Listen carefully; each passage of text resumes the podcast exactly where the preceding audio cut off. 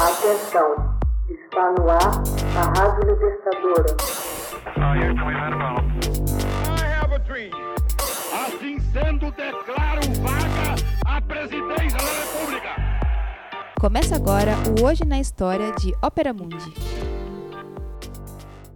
Hoje na História, 10 de janeiro de 1776, o pensador inglês Thomas Paine publica Senso Comum. Em 10 de janeiro de 1776, o pensador britânico Thomas Paine publicou anonimamente Common Sense, ou Senso Comum em português, o mais influente tratado da Revolução Americana já escrito em língua inglesa. A obra vendeu cerca de 100 mil exemplares na época. Paine participou das intensas transformações que marcaram a passagem do mundo moderno ao contemporâneo. Depois de tentar a vida em diferentes ocupações na Inglaterra, resolveu viajar para a América. Lá encontrou as 13 colônias gozando de prosperidade, mas envoltas na agitação que levaria à independência. O documento político de Paine levou o crescente sentimento revolucionário a focar-se na culpa da monarquia britânica pelo sofrimento das colônias. O senso comum ferbera duramente contra a coroa britânica e postula uma obrigação moral especial da América perante o mundo. Não satisfeito com a obra, Thomas Paine participou da Guerra de Independência ao lado de George Washington e do Marquês de Lafayette. Pouco após a publicação, o espírito de argumentação de Paine encontrou ressonância na Declaração de Independência norte-americana.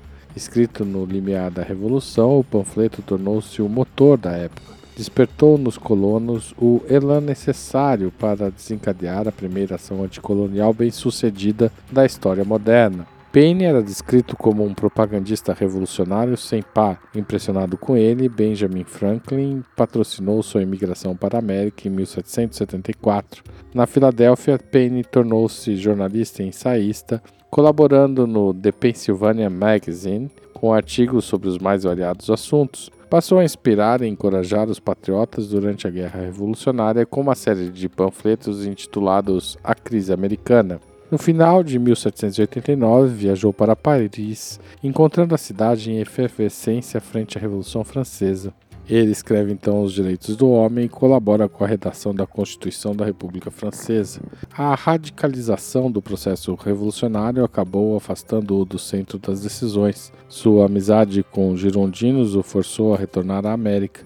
Antes disso, lançou outro opúsculo, A Justiça Agrária.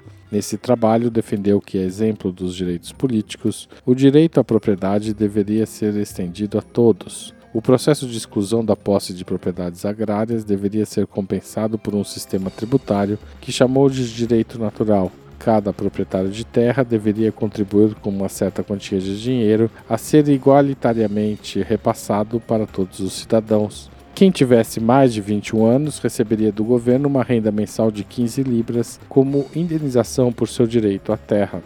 Seu pensamento foi capaz de agradar liberais e socialistas por sustentar um diálogo entre princípios que valorizassem simultaneamente a igualdade e a individualidade. Dessa forma, procurou racionalmente uma maneira simplificada de proteger socialmente os indivíduos, sem colocar as liberdades e interesses individuais como obstáculo para a construção de uma sociedade mais justa.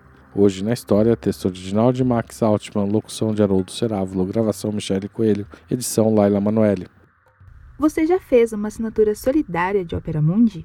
Com 70 centavos por dia, você ajuda a imprensa independente e combativa. Acesse www.operamundi.com.br/apoio.